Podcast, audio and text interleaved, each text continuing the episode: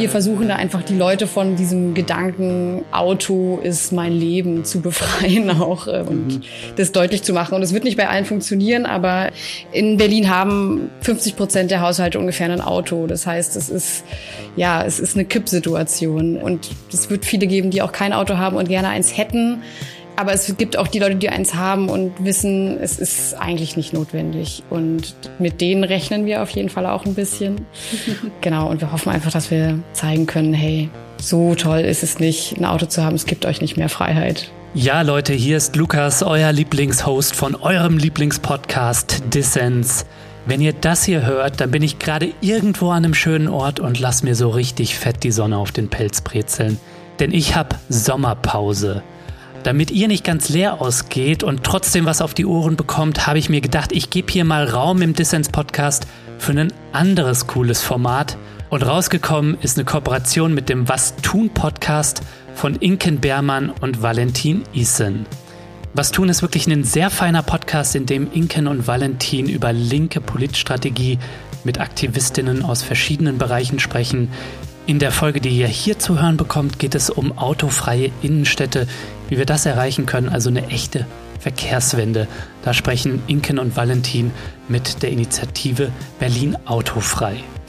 Ja, bevor ihr die Folge Endcars vom Was tun Podcast auf die Ohren bekommt, dürfen die beiden sich hier aber noch kurz vorstellen für euch. Inken, Valentin, schön, dass ihr hier seid. Freue ich mich auch sehr. Schön dabei zu sein. Ja, ihr beide macht den Was tun Podcast.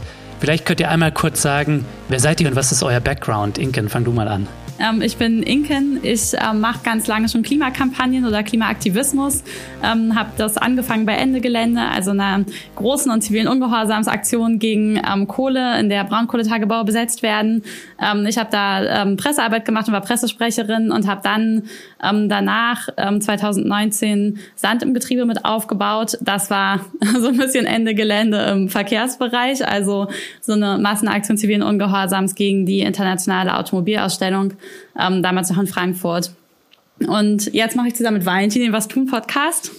Ja, hi, ich bin Valentin. Ähm, und wenn Inken eher so über diese ganze Kampagnenschiene zum Aktivismus gekommen ist, ähm, bin ich eher so ein bisschen aus dem Organizing da reingerutscht. Mhm. Und ich war ähm, in London, habe in London gelebt und da studiert und habe da mitbekommen, wie äh, linke Aktivistinnen die Labour Party ähm, praktisch von unten zurückerobert haben, es geschafft haben, progressiven Kandidaten an die Spitze zu wählen und mit Hilfe von Momentum, mhm. also einer Kampagnenorganisation innerhalb der Labour Party progressive Inhalte wieder nach vorne zu stellen und diese ja, End of History, New Labour Linke zu besiegen. Ja, super. Inken Valentin, das, was ihr jetzt schon über euch erzählt habt, das sagt natürlich auch ein bisschen was darüber aus, was wir von eurem Podcast erwarten können. Aber sagt doch trotzdem mal, was tun heißt euer Podcast? Worum geht's da? Genau, was tun heißt der Podcast. Ähm, ich kann für mich sagen, dass es ganz stark so angefangen hat, dass ähm, ich oft den Eindruck hatte, dass linke Debattenräume für Strategiefragen fehlen. Also dass es darum geht, ähm, auch als Bewegung zu überlegen, wie wir eigentlich erfolgreich sein können und wie wir eigentlich gewinnen können äh, mit den Kampagnen, die wir machen. Und so ist dann die Idee entstanden, was tun zu machen. Und ähm, im Podcast sprechen wir dann immer mit äh, besonders erfolgreichen Kampagnen. Genau, also wir hatten, wir saßen an einem Abend zusammen und haben ähm, mal wieder über Politstrategie diskutiert. Und dann kam uns irgendwann so der Gedanke, dass es doch eigentlich interessant wäre, diese Diskussion ähm, erstens zu teilen und zweitens auch noch zu erweitern, weil wir festgestellt haben, es gibt einfach sehr viele coole Aktivistinnen in Deutschland. Ähm, und die unterschiedlichen Bewegungen können da auch total viel voneinander lernen. Also eine Klimabewegung kann viel lernen von einer Kampagne wie Deutsche Wohnen und Co. enteignen. Und wir machen unseren Podcast so ein bisschen als den Ort, an dem diese Debatten zusammenlaufen können und an dem strategischer Austausch stattfinden kann. Wie die Linke nicht nur kämpfen, sondern am Ende auch gewinnen kann. Sehr schön. Die Frage, die sich Lenin schon vor so vielen Jahren gestellt hat, was tun? Na, die im 21. Jahrhundert beantworten. Die Frage braucht auf jeden Fall ein Update. Definitiv. Genau, aber das war natürlich auch einer der Hintergründe, vor dem wir uns diese Frage gestellt haben. Es gab ja Anfang des 20. Jahrhunderts diese legendäre Debatte zwischen Rosa Luxemburg auf der einen Seite, die praktisch gesagt gesagt hat, Bewegungslinke ist die Antwort auf den Kapitalismus und auf der anderen Seite Lenin, der gesagt hat, build the party, wir brauchen die ähm, Berufsrevolutionäre, um die Revolution erfolgreich zu machen. Und so ein bisschen in diesem Spannungsfeld versuchen wir den Podcast und die Fragen, die wir darin stellen, auch zu verorten. Hm. Das ist schon auch ein Spannungsfeld, oder? Also ich meine, ihr beide seid schon, äh, kommt so aus der Bewegungslinken, würde ich sagen, ne? Aber Party Politics habt ihr nicht ganz aufgegeben. nee, ich glaube, das ist auch eine, eine sozusagen jetzt auch im Bundestagswahljahr natürlich eine Frage, die uns auch immer wieder ähm, bewegt. So wie viel kann man in der Bewegung reißen? Äh, für welche Veränderungen braucht man doch Parteien? Und das ist auf jeden Fall auch was, was wir, glaube ich, immer wieder suchen, diesen Punkt, wo man, das heißt ja auch dann äh, nach Rosa Luxemburg revolutionäre Realpolitik, also diesen Punkt, wo man reell politische Veränderungen umsetzen kann, die aber ein transformatives Potenzial haben und die auch die Möglichkeit haben, das System zu verändern und tatsächlich auch Ungerechtigkeiten abzuschaffen und äh, das Leben für alle irgendwie besser zu machen. Also wir wollen letztendlich im Hier und Jetzt ansetzen und dann praktisch über politische Hebel, die wir identifizieren, die großen Veränderungen anstoßen. Also nicht so dieses, diese alte linke Dichotomie zwischen Reformismus oder Revolution, sondern uns geht es tatsächlich halt um die revolutionären Reformen. Sehr schön. Dann letzte Frage, bevor wir dann gleich eure erste Folge hören im Dissens Podcast. Worauf kann sich unser Publikum in eurer ersten Folge hier freuen? Endcars. Ähm, in NKs haben wir mit Nina Noble gesprochen vom Volksentscheid Berlin Autofrei. Und das ist ein Volksentscheid, der genau da ansetzt, nämlich äh, sozusagen in Berlin ein Gesetz durchsetzen will, dass alles innerhalb des Rings autofrei wird. Ähm, Genau, und wir sprechen mit Nina auch über ein Thema, was mir total im Herzen liegt, nämlich die Verkehrswendebewegung. Ähm, das habe ich ja eben schon erzählt, mit Sand im Getriebe. Ähm, und gucken, wie die das hier halt in der Stadt versuchen, konkret umzusetzen. Und ich würde sagen, Berlin autofrei ist insofern eine super, ein super Beispiel für so eine revolutionäre Realpolitik, als dass ähm, man da letztendlich über so langweilige und trockene, trocken klingende Sachen wie Ordnungsrecht. ähm, es schafft, dass eine, dass eine Stadt sehr viel lebenswerter wird, dass Klimapolitik sozial gerecht ist und dass ähm, wir letztendlich in diesen Städten viel solidarischer miteinander leben können, dadurch, dass praktisch die, die Straßen nicht mehr den Blechlawinen gewidmet sind, sondern eben den Menschen. RentnerInnen, Kindern, FußgängerInnen und FahrradfahrerInnen. Genau, und freuen könnt ihr euch natürlich aber immer wieder auf total spannende Personen. Also es ist uns auch ein Anliegen, immer wieder ähm, einfach spannende Aktivistinnen und Aktivistinnen, die aber noch nicht super bekannt sind, auch im Podcast vorzustellen. Und äh, das erwartet euch hoffentlich in jeder neuen Folge. Und vielleicht, Lukas, weil du es gerade angesprochen hast, was tun. Und am Ende von jeder Folge stellen wir diese Frage natürlich unseren Gästen und versuchen da für alle Hörerinnen auch Möglichkeiten aufzuzeigen, wie sie selber jetzt aktiv können, was sie tun können. Ja, Inken und Valentin, vielen Dank euch beiden und vielen Dank, dass ihr meine Urlaubsvertretung diese Woche seid. Aber ihr seid nicht nur meine Urlaubsvertretung, nein, die Dissens und Was tun Co-op, die wird es hoffentlich eine ganze Weile geben. Wir haben geplant, so alle zwei Monate hier für das Dissens-Publikum eine Folge Was tun zu spielen. Und ihr habt schon vieles Tolles in der Pipeline, was ich jetzt gar nicht verraten möchte. Aber da bin ich schon sehr gespannt. Das Dissens-Publikum bekommt euch auf jeden Fall als Bonus zusätzlich zu den wöchentlichen Dissens-Folgen in Zukunft auch noch zu hören. Ja, wir freuen uns auch auf das Dissens-Publikum. So Leute, das war's dann noch von mir an dieser Stelle. Ich verabschiede mich hier und wünsche euch allen viel Spaß mit Inken und Valentin und dem Was tun Podcast.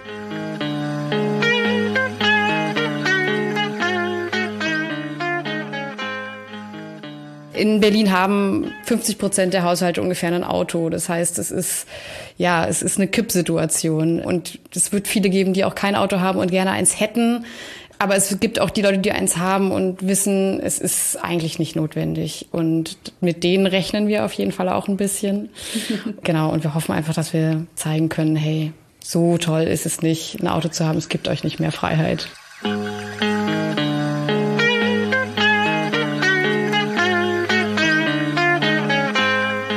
Hallo und herzlich willkommen zum Was tun Podcast. Hier sprechen wir mit Aktivistinnen über linke Politstrategie und darüber, wie Linke nicht nur kämpfen, sondern auch gewinnen können. Heute sprechen wir über die Verkehrswende. Genau, uns interessiert das besonders oder mich interessiert das besonders, weil ich ja schon mega lange in der Klimabewegung aktiv bin und ich habe ja Ende Gelände angefangen, gegen die Klimakrise irgendwie zu kämpfen und hab, bin dann ja aber selber nach äh, ein paar Jahren, hatte ich das Gefühl, im Kohlekampf haben wir mega viel gewonnen und irgendwie ist es Zeit, den nächsten Hebel zu suchen, weil es ja nicht nur im, im Energieverbrauchen, in der Kohleemissionen gibt, sondern zum Beispiel im Verkehr die Emissionen tatsächlich seit 1990 stagnieren. Also sozusagen die CO2-Emissionen gehen einfach nicht zurück. Das mag auch an 16 Jahre, wenn nicht sogar mehr CSU geführt im Verkehrsministerium liegen. Andi Scheuer lässt grüßen. Und genau deswegen war ich auch dabei, als wir dann vor zwei Jahren oder fast drei Jahren äh, Sand im Getriebe gegründet haben. Das war die eine Massenaktion zur internationalen Automobilausstellung, wo es darum ging, so ein Ort für die Verkehrswendebewegung zu schaffen, wo man halt, wir immer mit der Kohlebewegung gesagt haben, wir müssen an die Orte der Zerstörung gehen und man die im Verkehr so ein bisschen vergeblich so die großen Orte sucht und wir dann entschieden haben, okay, aber die internationale Automobilausstellung, das ist der Ort wirklich, wo sich Politik und Konzerne die Hand schütteln und auch die Klimakrise im Verkehrsbereich immer weiter antreiben, öffentlichkeitswirksam und in der großen Glitzershow. Und äh, da könnte man jetzt mal hingehen und die ein bisschen versauen. Mhm. Ja, ich fand es tatsächlich auch total beeindruckend, als Sand im Getriebe dann die IAA blockiert hat bei dem Aktionswochenende, weil da irgendwie klar wurde, auch in der Verkehrswendebewegung gibt es diese Orte der Zerstörung oder die Kristallisationspunkte für soziale Bewegungen. Und bei der Kohlebewegung ist es natürlich total eindrücklich, wenn man da am Tagebau steht und einfach sieht, wie die Erde aufgerissen wird und äh, diese riesigen Bagger da ja, ganze Dörfer weggraben. Mir kam es lange so vor, als würde es das praktisch im Verkehrsbereich nicht so richtig geben mhm. können. Und äh, genau, dann kam äh, die IAA und ein weiteres Beispiel jetzt aus dem letzten Jahr für große Verkehrswendebewegungen war natürlich auch Dani. Dani bleibt. Klar, da ging es ja darum, dass es diese, dass diese Autobahn durch den Dannenröder Wald gebaut werden sollte, sogar unter einer grünen mitbeteiligten Regierung und die Leute vor Ort gesagt haben, das ist ja wohl voll der Quatsch. Also sozusagen, es ging noch durch ein Trinkwasserreservoir, durch einen alten Wald. Da haben halt die Leute gesagt, ja, was soll das? Und das muss, müssen sie verhindern. Oder haben sie dann versucht zu verhindern oder ja auch sehr große Camps und auch so ein bisschen im Anschluss an den Hambacher Wald ähm, auch so Waldbesetzungen gebaut. Ja, wo man da auch wieder sagen muss, was da gut gelungen ist, ist praktisch dieser Kristallisationspunkt für soziale Bewegung, also mhm. der Ort, an dem sich die Bewegung trifft, vernetzt und wo man irgendwie auch so Bilder für diese Zerstörung, die mit dem System Auto zu tun hat, erzeugen kann. Gleichzeitig habe ich mich bei dem Dannröder Wald tatsächlich auch gefragt, wie sinnvoll ich das eigentlich finde, diesen Verkehrswende-Konflikt auf dem Land auszutragen, mhm. weil auf dem Land einfach, wenn man ehrlich ist, Leute einfach aufs Auto angewiesen sind und ich so ein bisschen den Eindruck habe, dass je mehr man diesen Konflikt auf dem Land spielt, desto stärker ist es auch Wasser auf die Mühlen der Autoparteien, Voll. die sagen, ja, diese Spinner aus den Großstädten kommen dahin aufs hessische Land und wollen uns hier jetzt irgendwie verbieten, dass wir mit dem Auto von mhm. A nach B kommen, äh, wo wir eigentlich vielleicht auch gar keine andere Wahl haben. Voll. Ich dachte auch immer, oder mein Gefühl zu dem Thema war auch immer, die Verkehrswende gehört in die Stadt. Einfach weil äh, das der einfache Ort ist, um anzufangen, den Verkehr klimaneutral zu gestalten und weil es da gute Möglichkeiten gibt, halt auf andere Verkehrsmittel umzusteigen. Genau, in der Stadt muss man ja eigentlich sagen, dass da eigentlich die ganze Infrastruktur schon da ist für die mhm. Verkehrswende. Also es gibt einen gut ausgebauten ÖPNV und eigentlich sind die Autos vor allem so ein ideologischer Restbestand des 20. Jahrhunderts, wo die eigentlich vor allem stören. Also sie sind gefährlich, sie parken alles zu, sie rauben uns Platz und genau, sind auch noch schlecht fürs Klima. Genau, und natürlich aber nicht in jeder Stadt gleich. Und deswegen sprechen wir heute auch mit Nina von Berlin Autofrei. Das ist ein Volksentscheid oder eine Initiative für einen Volksentscheid in Berlin, der zum Ziel hat, dass Berlin autofrei werden soll und es dafür ein Gesetz gibt. Und auf der Website findet man dazu ein paar ziemlich eindrückliche Zahlen, finde ich. Und zwar, dass in Berlin 58 Prozent der genutzten Verkehrsfläche von Autos benutzt wird und nur drei Prozent von Fahrrädern. Das fand ich ziemlich krass, weil man sich ja auch gerade in einer Stadt wie Berlin irgendwie überlegen kann, dass jeder Autoparkplatz 10 Quadratmeter Platz wegnimmt. Und wenn ich mal so an WG-Zimmer denke, dann bezahle ich einfach für, okay, bisschen größeres WG-Zimmer, aber für ein WG-Zimmer bezahle ich einfach 200 oder 300 Euro im Monat, wenn nicht sogar mehr. Und das Auto darf da im Wesentlichen umsonst stehen, den Platz in der Stadt benutzen. Und eine weitere Zahl, die ich irgendwie ziemlich spannend fand, war, dass dieses Autothema auch einfach ein riesiges Sicherheitsthema ist und dass es in Berlin tatsächlich 2300 schwer verletzte Personen ja, ähm, im Jahr gibt, die irgendwie im Verkehr schwer verletzt werden. Das sind natürlich irgendwie auch Autofahrer und RadfahrerInnen und am meisten aber tatsächlich FußgängerInnen, was ich irgendwie auch ziemlich krass fand, weil ja auch mega viel immer über dieses Fahrradthema gesprochen wird, aber eigentlich die Leute, die am meisten zu Schaden kommen, Fußgänger sind. Mhm uns deswegen auch einfach voll wichtig ist, sich mit dem Thema auseinanderzusetzen, wie man die Stadt halt sicherer machen kann für die Leute. Voll. Und ich finde, da sind wir eigentlich schon auch bei einem weiteren Punkt, der total interessant ist an diesem Ansatz. Ich meine, klar, Verkehrswende hat auch was mit Klima zu tun, aber es ist irgendwie ein gutes Beispiel, wo Klimapolitik nicht so abstrakt ist, dass man eigentlich nur dafür sein kann, wenn man es überhaupt, also erstmal, wenn man eine relativ langfristige Perspektive irgendwie einbringt, so abstrakte Zusammenhänge von Emissionen irgendwie von sich so überhaupt versteht, sondern es ist eine Politik, die total im Alltag der Menschen ansetzt, den besser machen will mhm. und wo man auch sagen muss, selbst wenn, und im Moment gehen die Prognosen ja immer mehr in die Richtung, wir ein 1,5 Grad Ziel praktisch gar nicht mehr erreichen können, dann ist, werden die Städte trotzdem äh, lebenswerter, wenn sie autofrei sind. Und wir können auch praktisch in Städten, in denen es weniger Autoverkehr gibt, dadurch auch mehr Platz für Grünflächen, sehr viel klimaangepasster leben. Ja, also after anderthalb Grad Politik. genau. Und vielleicht noch ganz kurz zum Verfahren. Also die, ähm, die Initiative geht jetzt praktisch in äh, die erste Sammelphase, mhm. wo das Ziel ist, 20.000 Unterschriften zu sammeln. Wenn Sie das schaffen, dann sind, haben Sie praktisch die Hürde genommen für ein Volksbegehren. Ähm, das ist dann die nächste, die zweite Sammelphase. Da geht es dann darum, innerhalb von, ich glaube, vier Monaten 180.000 Unterschriften zu sammeln. Und wenn die Hürde auch noch genommen wird, dann wird praktisch diese, dieser Vorschlag von Berlin autofrei, der wird dann zur Abstimmung freigegeben und alle Berlinerinnen und Berliner können mitentscheiden, ob, ob sie das wollen oder nicht. Genau. Ich finde es irgendwie direkt ziemlich aufregend. Ich finde es auch ziemlich aufregend. Und wir, das ist vielleicht jetzt auch einfach genug der Anmoderation. Ja. Wir freuen uns darüber, dass Nina mit uns spricht. Und zum ersten Mal, seitdem wir diesen Podcast machen, sprechen wir auch praktisch in Präsenz. Wir haben alle äh, Schnelltests gemacht, um sicherzugehen, dass sich hier niemand mit Corona ansteckt und sitzen hier jetzt in gemütlicher Runde zusammen. Und ja, herzlich willkommen, Nina. Schön, dass du da bist. Ja, danke. Schön, dass ich hier sein kann. Echt super, dass ihr mich eingeladen habt. Cool. Genau, vielleicht kannst du ja einfach nochmal kurz äh, dich vorstellen und einfach nochmal kurz erzählen, was ihr eigentlich genau fordert. Ja, sehr gerne. Also genau, ich bin Nina von dem Volksentscheid Berlin Autofrei und ich selbst bin jetzt seit Anfang 2019 mit dabei. Also ich gehöre zu denen, die es mitgegründet haben, quasi, ist jetzt schon eine Weile her. Und bin eigentlich Stadtplanerin und komme auch genau aus genau aus der Ecke oder habe genau meinen meinen Anreiz oder meine Beweggründe aus der Ecke, eben die Stadt einfach lebenswert zu machen oder lebenswerter. Ich lebe schon immer in Berlin, deswegen finde die Stadt auch jetzt schon gut. Aber äh, genau, wir haben diese Initiative gegründet, um den Autoverkehr drastisch zu reduzieren. Und zwar im S-Bahn-Ring in Berlin. Das ist ein ziemlich großes, also es sind glaube ich zehn Prozent der, der Fläche in Berlin. Und wir wollen den Autoverkehr reduzieren, per, also wir wollen den reduzieren durch ein Gesetz. Und das sieht vor, dass alle Straßen umgewidmet werden und dass quasi jetzt die Straßen für Autos da sind und alle anderen sind quasi untergeordnet und können auch noch Platz haben, wenn Platz da ist, manchmal auch nicht. Und wir wollen das umdrehen und sagen, okay, die Straße ist eigentlich für alle anderen da. Die Straße ist für FußgängerInnen, für den Radverkehr, für den ÖPNV da und Autos müssen eine Genehmigung haben, um fahren zu dürfen. Also Autos sind nur im Sonderfall zugelassen quasi, das einfach umzudrehen. Das ist das Prinzip des Gesetzes. Das hat natürlich einen ewig langen Rattenschwanz auch, kann man sich vorstellen. Genau, es ist vorgesehen, dass nur noch die Fahrten durchgeführt werden, die wirklich notwendig sind. Dazu gehören der Wirtschaftsverkehr, der eben auf Gütertransport angewiesen ist. Dazu gehört der öffentliche Dienst, sowas wie Feuerwehr, Polizei, Müllabfuhr, Krankenwagen, klar. Dazu gehören auch Taxis, die einfach, die sind ja für den Notfall immer gebraucht werden können und sollen.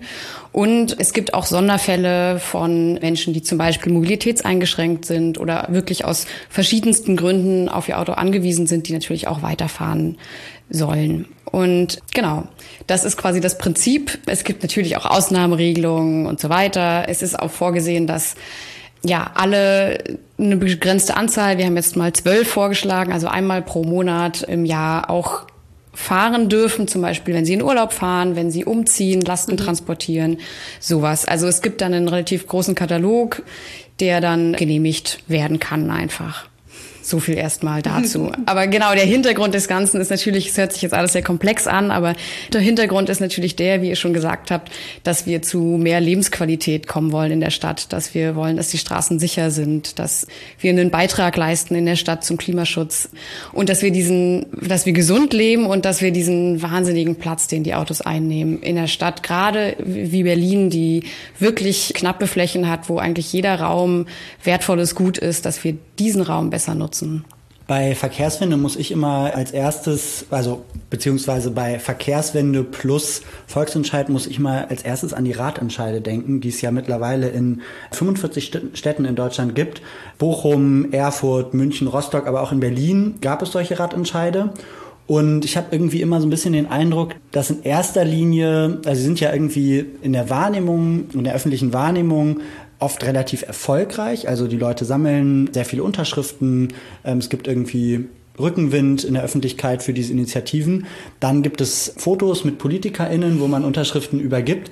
Und dann verändert sich immer erstmal nichts. Könntest du vielleicht mal erzählen, was da so, also einerseits, wie du, du diese Radentscheide siehst, aber auch, wo du sagst, da geht ihr vielleicht noch mal ein bisschen anderen Weg als die äh, Initiativen, die diese Radentscheide vorantreiben?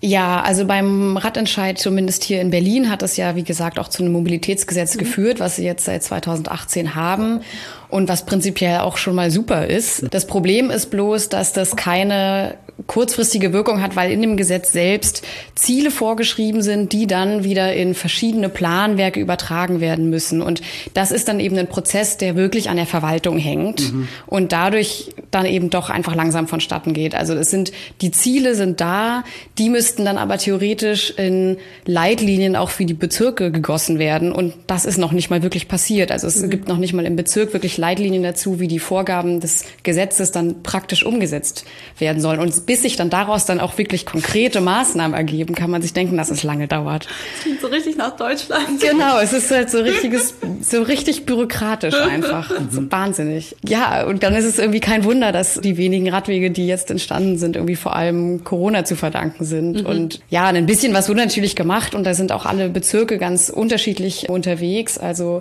ich weiß, dass in Friedrichshain-Kreuzberg wirklich viele Fahrradstraßen geplant und auch schon umgesetzt ähm, wurden, aber das ist eben nicht überall so. Und da haben wir uns gesagt, nee, wir können nicht so ein Bürokratiemonster schaffen mhm. und uns darauf verlassen, dass dann die Verwaltung das schon alles umsetzt und alle zwei Jahre evaluiert und einen neuen Plan aufstellt.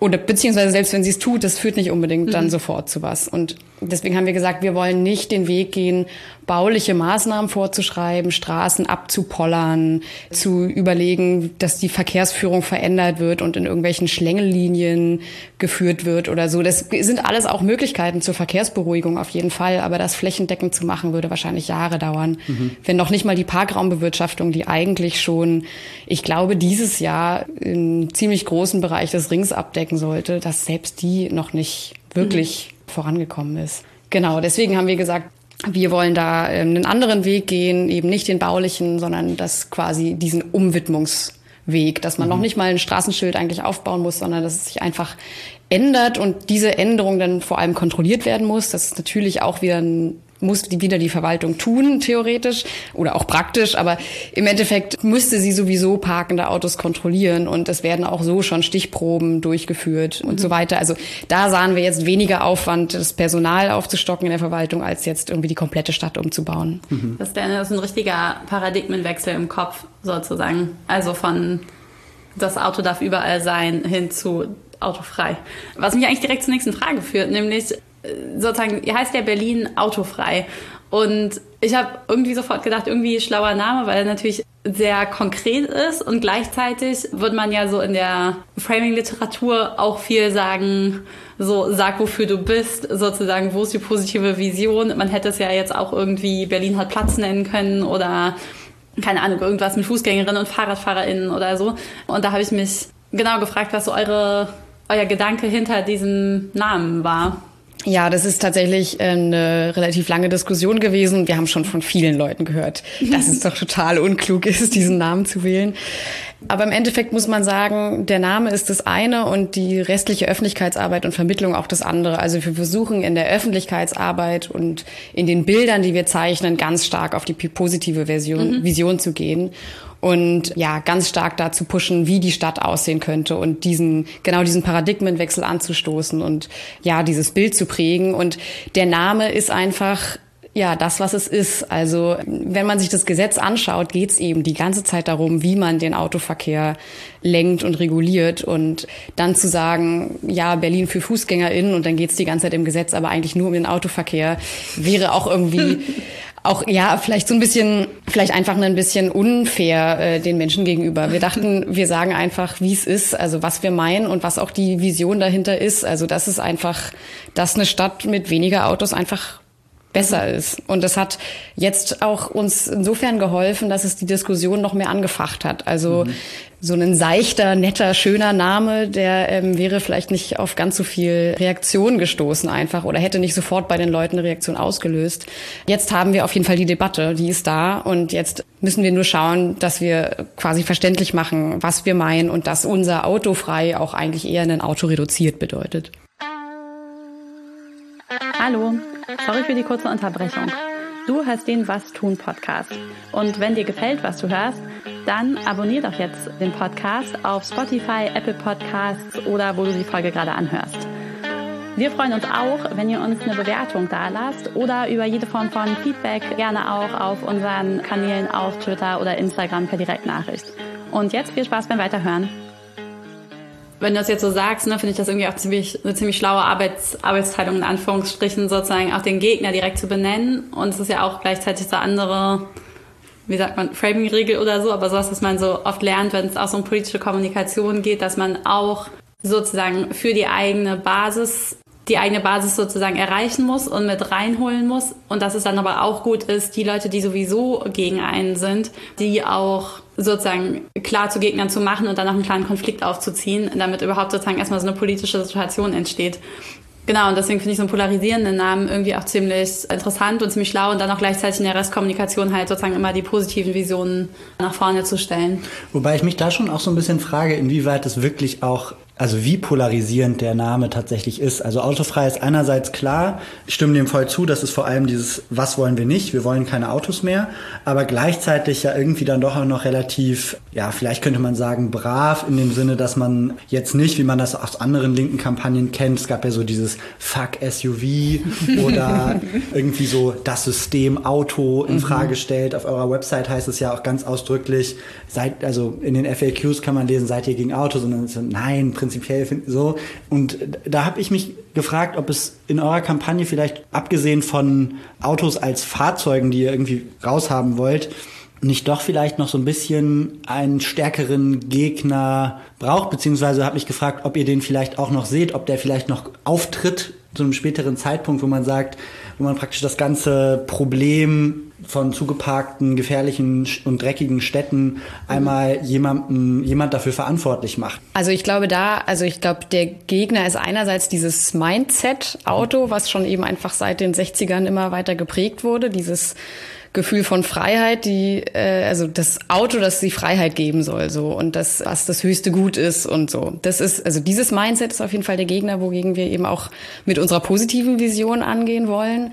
Aber uns ist einfach wichtig, dass nicht die Autofahrenden die Gegner mhm. sind und insofern sehen wir da eigentlich eher den Senat als klaren als Ansprechpartner auch irgendwo, weil der Senat hat bisher schon viel versprochen, auch mit dem Mobilitätsgesetz, auch mit dem Koalitionsvertrag und hat sehr wenig erreicht. Und es geht ja nicht darum, dass sich jetzt von alleine alle Menschen umstellen müssen in, ihrer, in ihrem Mobilitätsverhalten, sondern dass auch die Politik was dafür tun muss, dass Leute umsteigen. Und da mhm. finden wir es einfach total wichtig, das eben auch an die Politik zu adressieren. Wenn ihr dem Radverkehr und dem Fußverkehr und dem ÖPNV den roten Teppich ausrollt, dann werden es Leute auch eher benutzen, weil es bequemer ist, weil es schneller geht, weil die Stadt darauf ausgelegt ist. Aber momentan, keine Ahnung, die A100 wird weiter ausgebaut. Das ist der falsche Weg. Wir hatten es ja gerade in der Anmoderation auch schon kurz angesprochen, äh, den Fall Dannröder Wald, wo Grüne mit in der Regierung sind und da ähm, den Wald ab holzen lassen, um da eine weitere Autobahn zu bauen. Jetzt haben wir in Berlin ja auch die Situation, dass die Grünen mitregieren. Und mich würde interessieren, wie ist denn deine Bilanz jetzt der grünen Regierungsbeteiligung? Also Verkehrswende ist ja eigentlich ein urgrünes Thema, aber inwieweit schafft es denn dann, schaffen es denn die Versprechen rund um Verkehrswende auch tatsächlich auf die Straße und in den Alltag der Leute? Also meiner Meinung nach ist es, haben die Grünen da schon ziemlich versagt, würde ich behaupten. Es gibt ja auch eine aktuelle Kampagne zur Verkehrswende vom Senat ähm, oder von der, von der SEN-UVK.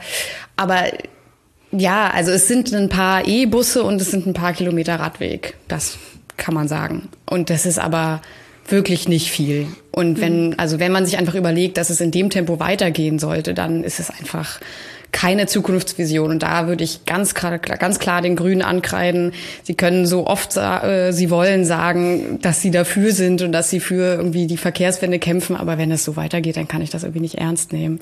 Und gleichzeitig könnte ich mir auch vorstellen, dass sich ja sozusagen, wenn wir jetzt mal so über kommunikative Gegner, Gegner, weil so der Senat ist ja irgendwie schon auch trotzdem Adressat der Politik, das sind so kommunikative Gegner richtig nochmal denkt, ne, die werden möglicherweise auch erst später so richtig auf den Plan treten. Mhm. Also so, keine Ahnung, ich glaube, wenn wenn die Union ausrastet. Genau, also sozusagen, wenn, ich glaube, wenn ihr erstmal, jetzt gerade ist es ja noch relativ klein und zähnig sozusagen. Und wenn man, glaube ich, diese erste Sammelphase erstmal genommen hat und der Senat sich dann möglicherweise entscheidet, das Volksbegehren auch nicht anzunehmen oder nicht zu verhandeln oder ihr euch auch entscheidet, nicht zu verhandeln, sozusagen uns dann zum, zum, zur großen Unterschriftensammlung kommt und so, dann wird sicher sozusagen in Berlin auch so eine FDP- und Unionsfraktion nochmal einiges los sein.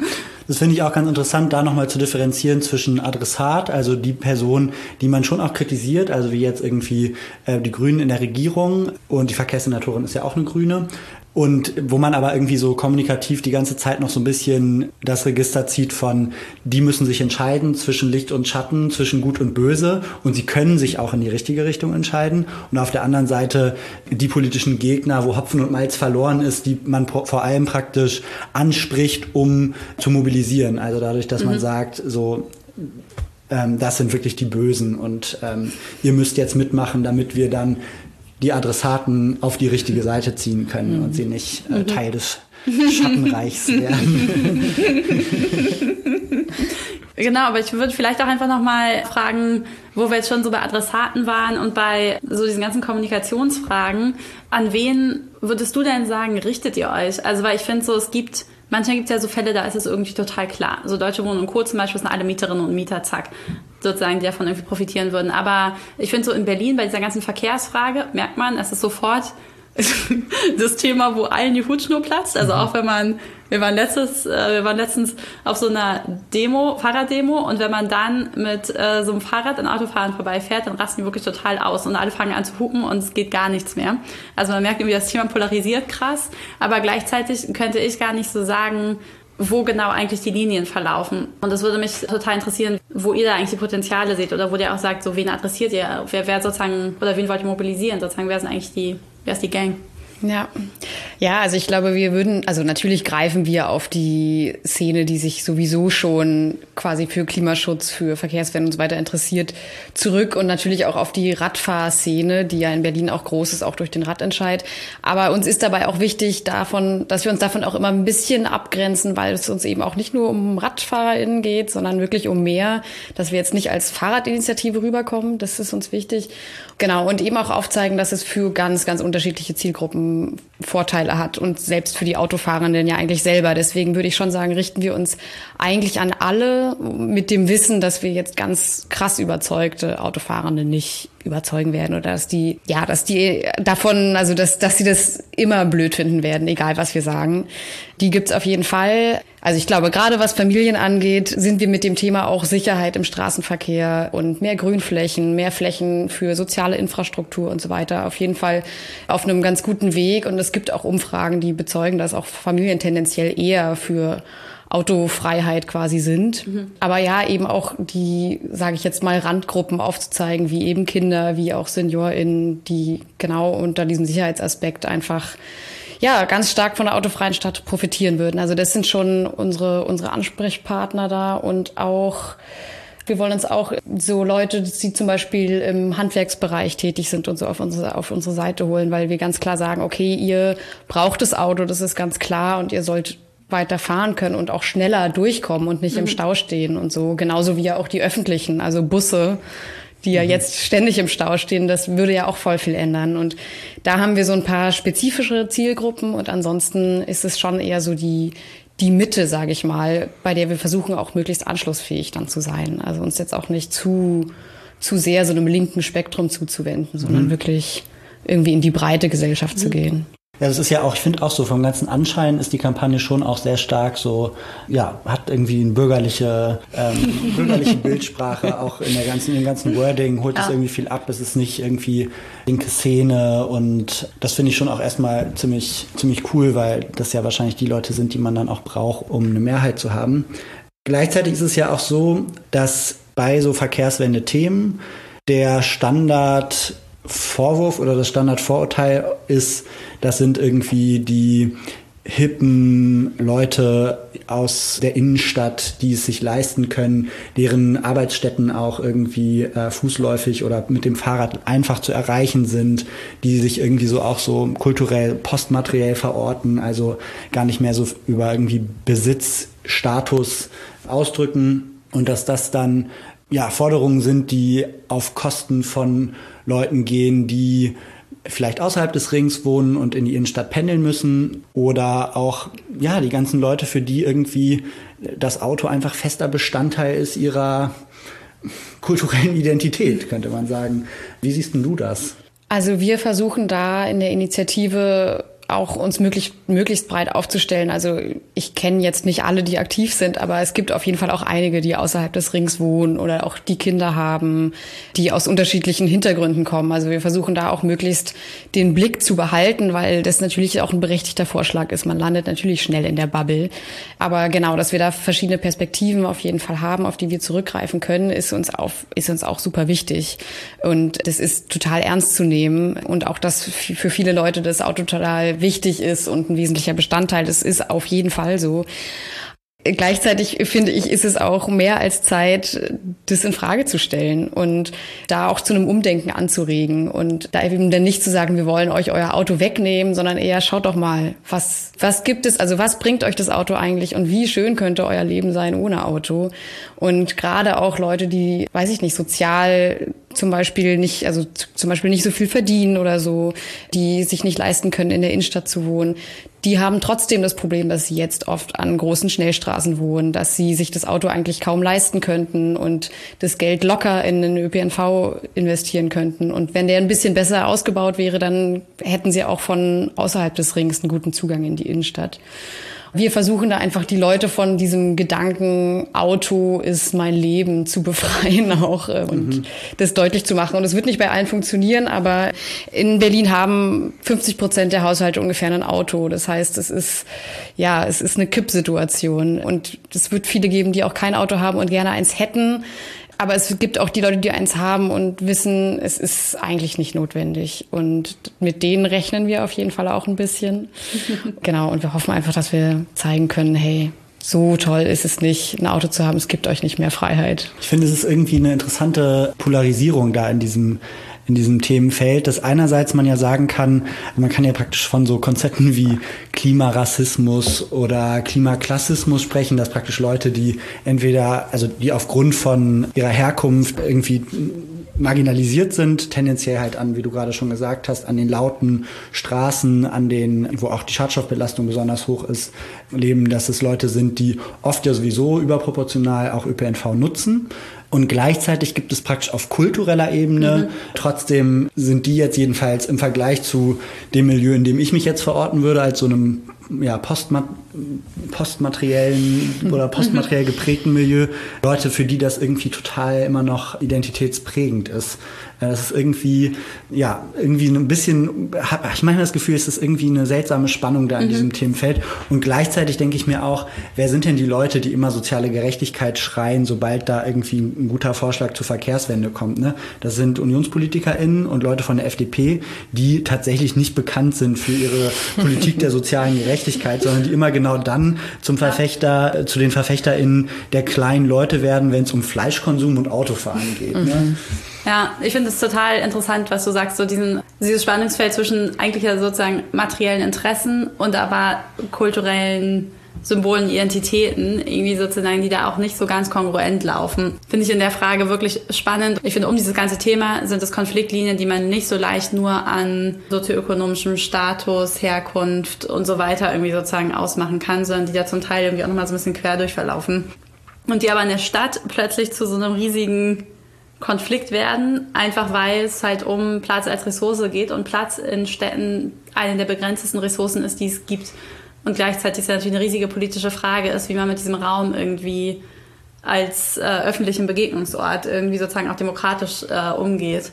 Ja, normalerweise sagt man ja oft in der Politik dann irgendwie auch, okay, hier haben wir einen Konflikt, lass uns das übers Geld lösen. so, wir machen irgendwelche Ausgleichszahlungen oder so. Das bei Platz und öffentlichem Raum ist es irgendwie nur begrenzt möglich. Also wenn mehr, mehr Raum für FußgängerInnen und FahrradfahrerInnen es geben soll, dann heißt das automatisch, irgendwo muss dieser Raum auch abgezogen werden. Und das ist dann bei Autofahrerinnen zum Beispiel. Genau, genau. Und also ich meine, theoretisch ist es ja schon möglich. Es gibt ja die Lösungen von einmal für die Parkplätze mehr bezahlen, wurde ja jetzt auch beschlossen, dass es da höhere Bußgelder gibt.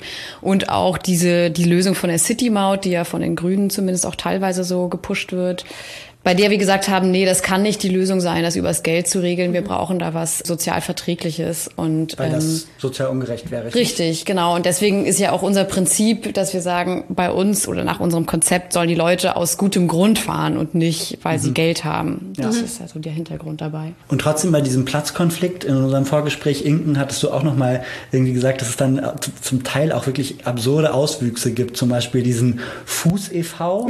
Großartiger Verein militante FußgängerInnen. Erzähl doch mal kurz, was es damit auf sich hat. Also ich, ne, die sind aber groß, ne?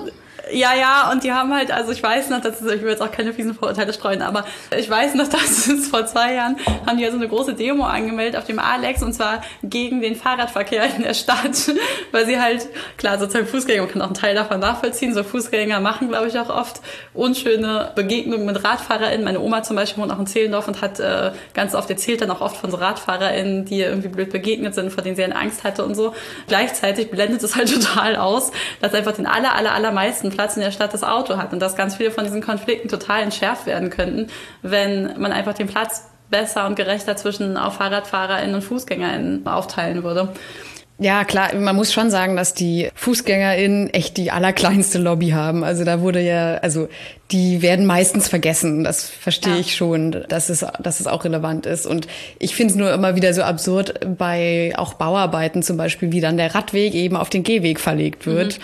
weil weniger Platz ist. Und dann haben alle noch so 50 Zentimeter Platz und das, die Autos können aber schön weiterfahren. Das ist total absurd. Also und das ist auch, was so Radwegeplanung angeht, absurd. Wenn die, wenn dann neue Radwege nur durch Grünflächen oder so geplant werden, mhm. ist auch ja so ein Thema bei der aktuellen Straßenbahnplanung im Görli zum Beispiel, dass dann immer die Grünflächen, mhm. die sowieso schon mhm. rar sind, dann werden die dafür genutzt. Und mhm. es, niemand traut sich wirklich die Straße anzufassen. Und das ist einfach, weil dieses, ja, weil dass die Straße für Autos da ist, weil das so verankert ist. Ja, traut sich einfach niemand dran. Es ist, das wäre irgendwie ein Riesenaufschrei. Und ich finde aber, also einerseits genau ist Platz natürlich eine, eine Ressource einfach, die da sehr begrenzt ist. Und andererseits finde ich, und das finde ich auch, also es begeistert mich an eurer Initiative auch sehr, dass es ja gleichzeitig auch einfach um öffentlichen Raum geht. Und bei öffentlichem Raum ist ja auf einer politischen Ebene wirklich auch immer die Frage ist von, wie wollen wir uns eigentlich begegnen als Gesellschaft? Wollen wir uns begegnen, wo wir praktisch alle abgekapselt voneinander in unserer Blechschüssel sitzen, komplett isoliert und voll klimatisiert? Oder wollen wir uns an öffentlichen Plätzen begegnen? Wollen wir auch unabhängig von sozialer Herkunft praktisch die gleichen Verkehrsmittel nutzen wie Bus und mhm. Bahn, wo ich irgendwie den Eindruck habe, wenn man das schafft, eine Gesellschaft so auf diesen Pfad wiederzubringen, dann wird eine Gesellschaft auch solidarischer, sozialer. Es gibt viel mehr Verständnis und auch einen Blick für die Probleme anderer Menschen. Das ist, finde ich, auch noch ein wichtiger Aspekt zusätzlich zu diesem zu, zu dieser Sichtweise von Raum einfach nur als eine Ressource.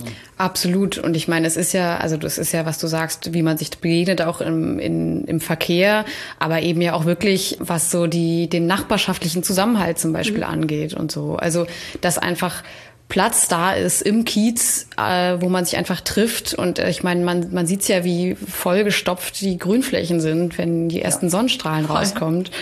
Kommen. Und also das ist, das ist total relevant. Die Leute brauchen diesen, diesen Austausch, diesen Ort. Ich meine, auch jetzt gerade in der Corona-Zeit klagen alle darüber, dass es so wenig Input gibt, dass man irgendwie so, dass man Leuten einfach nicht begegnet. Und das ist halt super wichtig, dafür, dafür Raum zu schaffen und dem auch, also den auch gestaltbar zu machen. Also wir hatten, wir haben immer diese Vision, dass wir uns so wahnsinnig toll vorstellen, wenn dann wirklich Platz da ist und die Leute aufgerufen sind, einfach sich zu überlegen, okay, was wollen wir denn gerne haben und sich dann irgendwie kleine Kids-Initiativen bilden können und sagen, hey, mhm. wir machen hier irgendwie Gärtnern in der Straße oder wir bauen hier irgendwas auf. Hier gibt's eine Pinnwand, weiß ich nicht, hier machen wir irgendwie, haben wir eine kleine Werkstatt und bauen uns irgendwelche mhm. Möbel mhm. und hängen hier ab oder also das ist, das könnte dann so individuell auch werden, der Raum. Ja, und ich finde es auch voll interessant, so bei dieser Debatte um die offene Stadt und so, dass das halt wirklich auch eine Debatte für gesellschaftliche Altersrandgruppen ist, sozusagen. Mhm. Also für auch die Senioren oder so, die dann halt den Spaziergang noch machen kann, weil sie weiß, auf dem Weg gibt es irgendwie drei Bänke, wo man sich dann halt nochmal hinsetzt. Und das finde ich total, finde ich auch eine total inklusive Sicht auf die Stadt und irgendwie da auch echt cool und nochmal ganz anders tatsächlich auch als die Ratentscheide, die wir am Anfang angesprochen haben. Also wo es, wo sich eigentlich so eine Verkehrsdebatte viel mehr mit so einer Debatte um die offene Stadt halt verbindet. Bei der offenen Stadt gibt es ja auch dieses ziemlich interessante Buch von Richard Sennett, wo eigentlich letztendlich ja so die Frage ist, wie schafft man Städte, die nicht also die offen sind im Unterschied zu geschlossen, wo es praktisch so Begegnungsmöglichkeiten gibt, an denen spontan Dinge entstehen können und mhm. sich auch weiter entfalten können. Und das finde ich irgendwie so für mich fasst es das, fasst es diese Idee irgendwie mhm. total gut zusammen. Mhm. Und ich finde, das passt auch irgendwie so in die Geschichte Berlins, wo irgendwie immer über die ganzen Zwischennutzungen, die es hier gab, sei es jetzt irgendwie die Clubszene oder so, aber wo mhm. immer an Orten auch spontane und temporäre Sachen ja. entstanden sind, einfach aus der, aus der Bevölkerung heraus. Und wo sich Leute einfach den Raum angeeignet haben und dann ist da irgendwas draus entstanden, was einfach wirklich passgenau für den Ort richtig war. Also da, habe ich irgendwie einfach auch so ein Grundvertrauen, dass es, dass es hier gut funktioniert. Genau, im Vorgespräch hattest du ja auch gesagt, und ich finde, das passt dazu gut, dass ihr gar nicht so viele so Oldschool-Fahrradaktivisten dabei habt, sondern wirklich auch viele Leute, die sich jetzt ganz neu organisiert haben irgendwie bei euch. Das finde ich passt auch jetzt so ein bisschen gut zu der Entwicklung des Gesprächs, dass irgendwie sozusagen auch wirklich an einem ganz anderen Punkt nochmal seid und ansetzt als die Ratentscheidung. Und genau, da schließt sich aber auch wieder ein bisschen äh, der Bogen. Und zwar habe ich mich gefragt, Ratentscheide gibt es ja jetzt schon in mega vielen Städten, wie ihr euch das gedacht habt, weil es natürlich immer mega cool ist für alle Berlinerinnen und Berliner, hier so ein schickes Projekt zu haben. Aber ob man eigentlich sowas auch woanders machen kann oder genau, ihr euch müssen auch irgendwie Gedanken darüber gemacht habt, wie das in so eine, auf so eine deutschlandweite Verkehrswendebewegung einzahlt. Mhm, also wir haben uns mit der Erstellung des Gesetzes schon genau diese Gedanken gemacht, dass es übertragbar sein soll und auch einen Mehrwert über jetzt Berlin hinaus haben soll. Und zwar einerseits, also das Gesetz bezieht sich ja momentan auf den S-Bahn-Ring. Einerseits soll es eben auch auf alle weiteren Bezirke und Kieze Berlins anwendbar sein. Also, dass es eben nicht nur der Ring bleiben muss, sondern auch Initiativen dann sich dafür einsetzen können, dass bei Ihnen um die Ecke das genauso passiert. Aber natürlich ist es auch auf andere Städte anwendbar. Also man muss dann eher gucken, inwiefern es auch immer passt, weil wir hatten es ja schon, es ist in allen Städten ein bisschen unterschiedlich. Berlin funktioniert natürlich anders als eine andere Stadt. Man muss schauen, ist der ÖPNV so weit ausgebaut, dass es wirklich möglich ist? Ähm, gibt es schon eine gewisse Infrastruktur?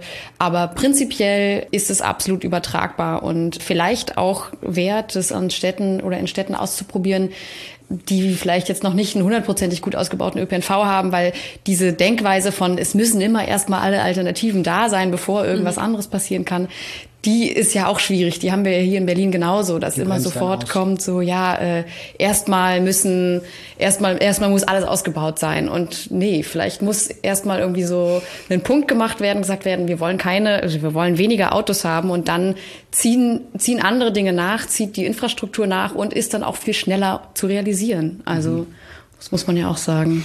So ein gefeiertes Beispiel für, also wo wir gerade bei dem Punkt Übertragbarkeit sind, für Verkehrswende sind ja auch immer diese Superblocks aus Barcelona, wo praktisch der Verkehr umgeleitet wird letztendlich, um verkehrsberuhigte Bereiche, die in so Blocks organisiert sind, was war denn für euch der Grund, warum ihr das nicht gemacht habt? Weil das ja praktisch so ein international gefeiertes Beispiel ist, wo immer wieder gesagt wird, daran könnte man sich orientieren für die Übertragbarkeit. Mhm, also Barcelona hat ja von der Stadtstruktur her so wunderbare Blocks, die sich perfekt zusammenfassen lassen in so Superblocks. Das funktioniert da auch einfach sehr gut, weil es sehr einfach verständlich ist. Das ist, ist allen sofort klar. Und das wäre hier in Berlin ein anderer Aufwand. Man muss aber auch sagen, es gibt diese Initiative ja auch. Es gibt die Kiezblocks und da können, also da kann man einfach mitmachen bei der Initiative, kann sich engagieren dafür, dass sein Kiez autofrei wird. Das ist, das gibt's. Aber wir haben uns eben dafür entschieden, ja, unser Vorhaben per Volksentscheid, also per direkter Demokratie durchzusetzen und bei so direkter Demokratie gibt es schon auch ganz klare Einschränkungen, was man machen kann, was man nicht machen kann. Und da jetzt für die komplette Stadt so ein Kiezblock-Konzept zu entwerfen, das ja, haben wir nicht so richtig in unserer Kompetenz gesehen, ehrlich gesagt, weil man dafür ein riesiges Planwerk hätte machen müssen und es eine riesige stadtplanerische und verkehrsplanerische Aufgabe gewesen wäre, das wirklich durchzudenken, wo dürfen dann die Autos fahren und wo nicht. Und deswegen haben wir uns entschieden, hey, wir unterstützen auch die Kiezblocks und finden, es ist eine super Übergangsvariante. Aber unsere Vision ist dann doch eine andere. Und wir wollen auch nicht, dass dann die, ähm, also die Straßen, die zwischen den Kiezen verlaufen, dann immer noch zu so Highways oder entweder so große Straßen bleiben oder wirklich zu so Highways werden, wo dann wieder Leute wohnen, die dann ähm, die Nachteile des Autoverkehrs abbekommen und es dann wieder irgendwie ungerecht ist. Cool. Ich glaube, wir sind am Ende eigentlich sozusagen zumindest unserer Fragen für heute. Und wir fragen ja auch am Ende, so wie auch der Podcast heißt, immer was tun. Also wenn jetzt Leute in Berlin mitmachen wollen oder aber auch wenn sich jetzt Leute, die in anderen Städten wohnen, denken, mega cool. Sowas hätte ich auch mega gerne in meiner Stadt. Was würdest du ihnen sagen, was sie jetzt so mit dir anfangen können? Ja, also wenn ihr in Berlin seid, dann unterstützt uns auf jeden Fall gerne. Also helft mit beim Unterschreiben. Wir können euch alle gebrauchen. Auf unserer Website kann man sich für Kiez-Teams melden, kann man sich eintragen. Dann können alle in ihren Kiezen einfach Unterschriften sammeln. Auf der Website kann man aber auch sich anmelden, wenn man einfach so mitmachen will, wenn man Lust hat, uns zu unterstützen. Wir können jede Hilfe gebrauchen auf jeden Fall und freuen uns auf neue Leute.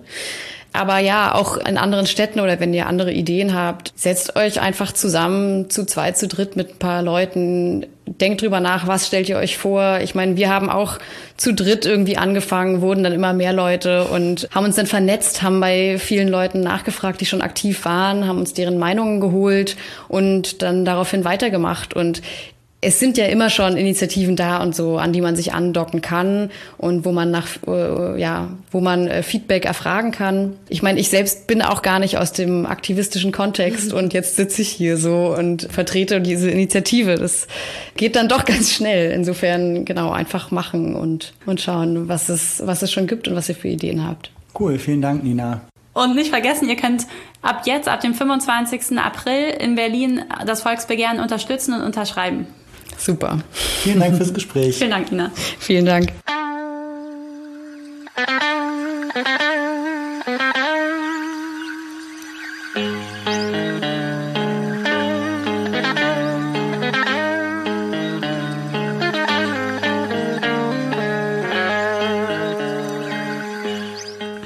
Da sind wir wieder und wie immer sammeln wir so ein bisschen lose Enden des Gesprächs mit Nina ein.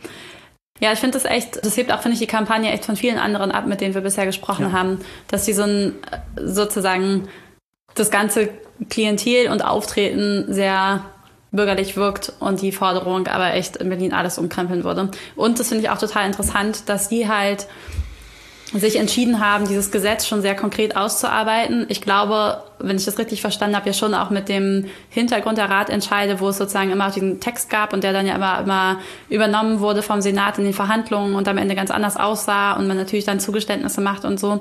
Und jetzt gibt es einfach dieses sehr konkrete Gesetz. Das ist einfach so. Das haben die ein Jahr lang dran gearbeitet und äh, so ein Juristenteam rangesetzt. Und das ist jetzt halt aber auch übertragbar. Also wenn es in Berlin klappt, dann kann das halt schon so ein Modellding werden für andere Städte. Und das finde ich auch total interessant, weil das finde ich in der Verkehrswendebewegung sowas auf eine Art und Weise nicht so gibt, dass es wirklich sozusagen so einen institutionellen Vorschlag gibt für So sieht die Stadt übrigens autofrei aus und so kann man in gewisser Weise auch die äh, Straßenverkehrsordnung umkrempeln, weil kurzer Nerd-Input, die Straßenverkehrsordnung liegt ja im Bereich des äh, Bundesverkehrsministeriums und die ändern die halt nicht. Also sozusagen da die Priorisierung des Autos rauszunehmen, ist einfach in der aktuellen politischen Lage ultra schwierig und Kommunen und Städte können da halt handeln, wenn sie wollen oder wenn die Leute sie dazu zwingen. Mhm. Und dafür sind halt diese Gesetze ein total spannender Weg, gerade wenn man die deutschlandweit einsetzen würde. Ja, ich finde, das ist tatsächlich bei in puncto Verkehrswende auch einfach nochmal ein sehr interessanter Punkt,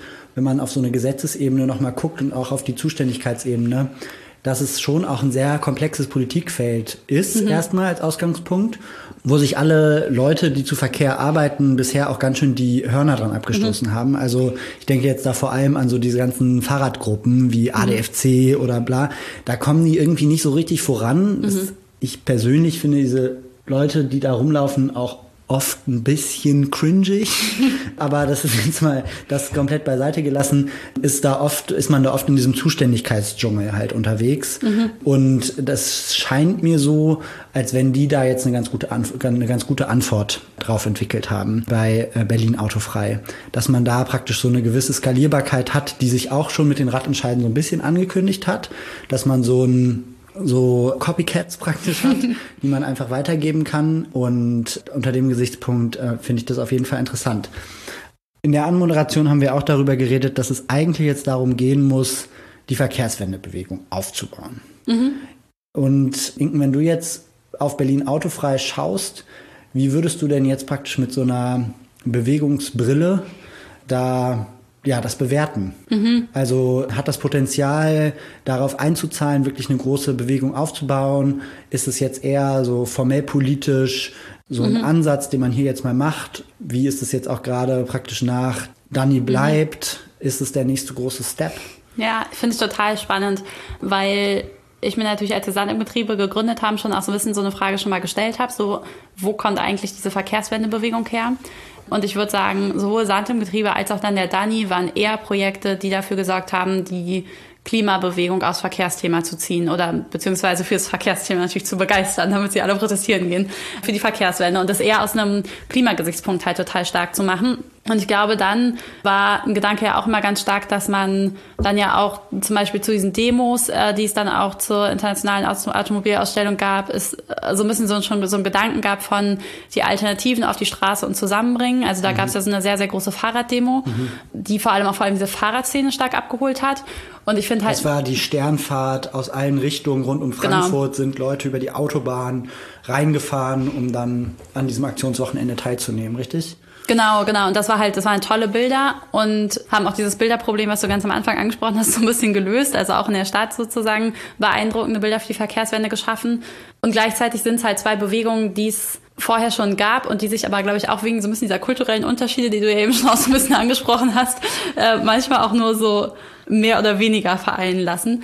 Und das finde ich hier total interessant, dass ich das Gefühl habe, dass es wirklich nochmal ein neues Klientel in Anführungsstrichen. Also es sind wirklich nochmal neue Leute, die sich für eine Verkehrswende aus einem Stadt- und Lebensqualität Motivation heraus organisieren. Und von daher habe ich das Gefühl, wenn das so klappt, dann ist das vielleicht wirklich der Punkt, wo die Leute zusammenkommen. Mhm. Ich finde es auch eine ganz interessante, also wo du jetzt nochmal gerade angesprochen hast, so Lebensqualität ähm, in der Stadt als Einflugschneise oder als Zugang zur Verkehrswende, habe ich mich gerade nochmal gefragt, ob das jetzt vielleicht auch so ein bisschen so die oder eine deutsche Interpretation von Green New Deal sein könnte.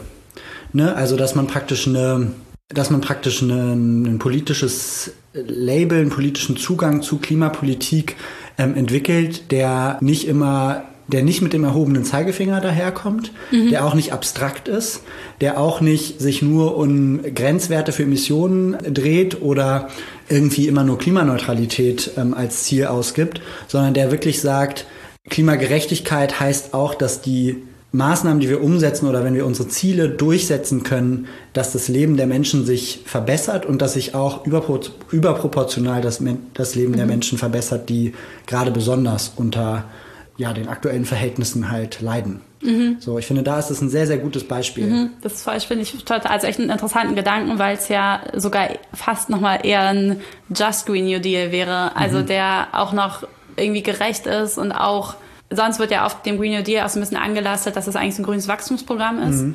Und ich finde, da ist wäre das halt genau nicht so, weil man halt vor allem Personalstellen neu schaffen muss, aber mhm. baulich kaum was ändern muss.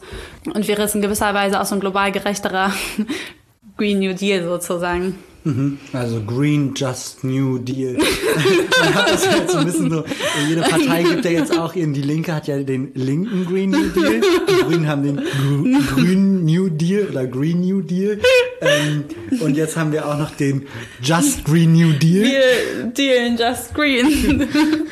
Okay, ja. Also ich würde sagen, hat Potenzial. Immerhin anscheinend ein Megatrend, an den wir hier anschließen. okay. Aus meiner Sicht ist eigentlich alles gesagt. Das meiste gesagt. Und äh, ja, ich hoffe, die Folge hat euch gefallen. Schaltet gerne wieder bei der nächsten Folge ein. Und wenn ihr Feedback habt, dann schickt uns das auch gerne über unsere Social Media Kanäle, einfach per Direktnachricht auf Instagram oder auf Twitter. Und wir freuen uns immer mega, wenn wir von euch hören.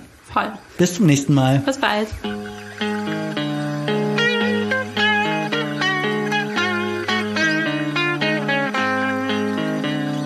Das war der Was tun Podcast.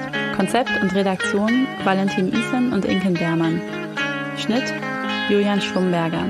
Die Musik kommt von Richard Waterman.